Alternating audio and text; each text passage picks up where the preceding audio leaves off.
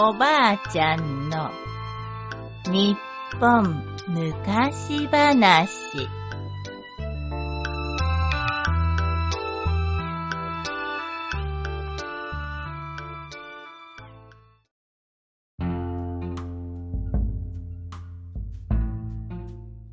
福の神。昔昔あるところに欲深な長者と正直者で親切なお百姓さんがいました。大晦日の晩のことです。長者の家へ七人の旅人が死んだ人を菰でくるんで担いでやってきました。わしらは旅の者だが、宿がなくて困っている。どうか一晩泊めてもらえないか。と頼みましたが、なんといっても大晦日のこと。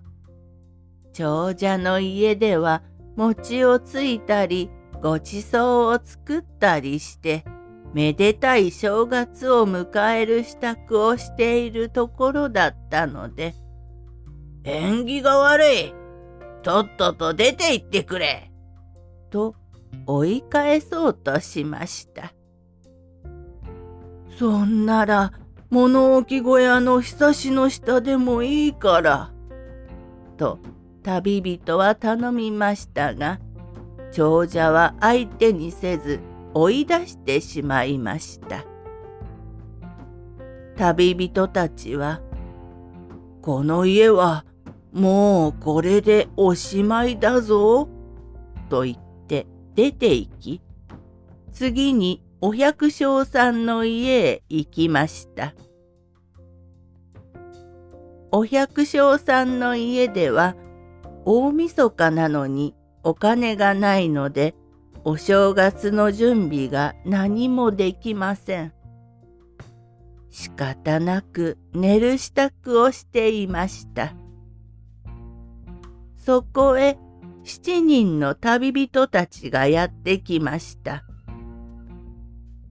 すまんが一晩泊めてもらえないか見ると、菰にくるんだ死体を担いでいます。宿がなくて困っているんじゃ。どうか一晩泊めてくだされ。と旅人はまた頼みました。お百姓さんは、それはお気の毒に。いいですとも。が、何しろこんな貧乏住まい。狭くて汚いところですが、どうぞゆっくり休んでください。と言って気持ちよく止めてあげました。元旦の朝になってお百姓さんが起きてみると菰にくるんだ死体だけが置いてあって旅人たちはどこへ行ったのか影も形もありません。おかしなこともあるもんだ。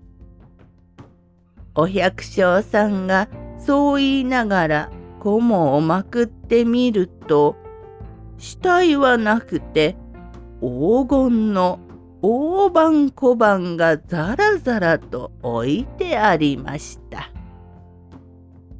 ゆうべ止めた七人の旅人は福の神だったのです。正直で親切なお百姓さんは村一番の長者になりました。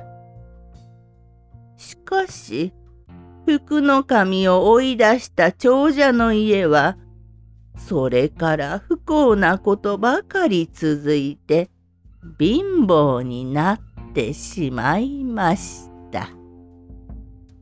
おしまい。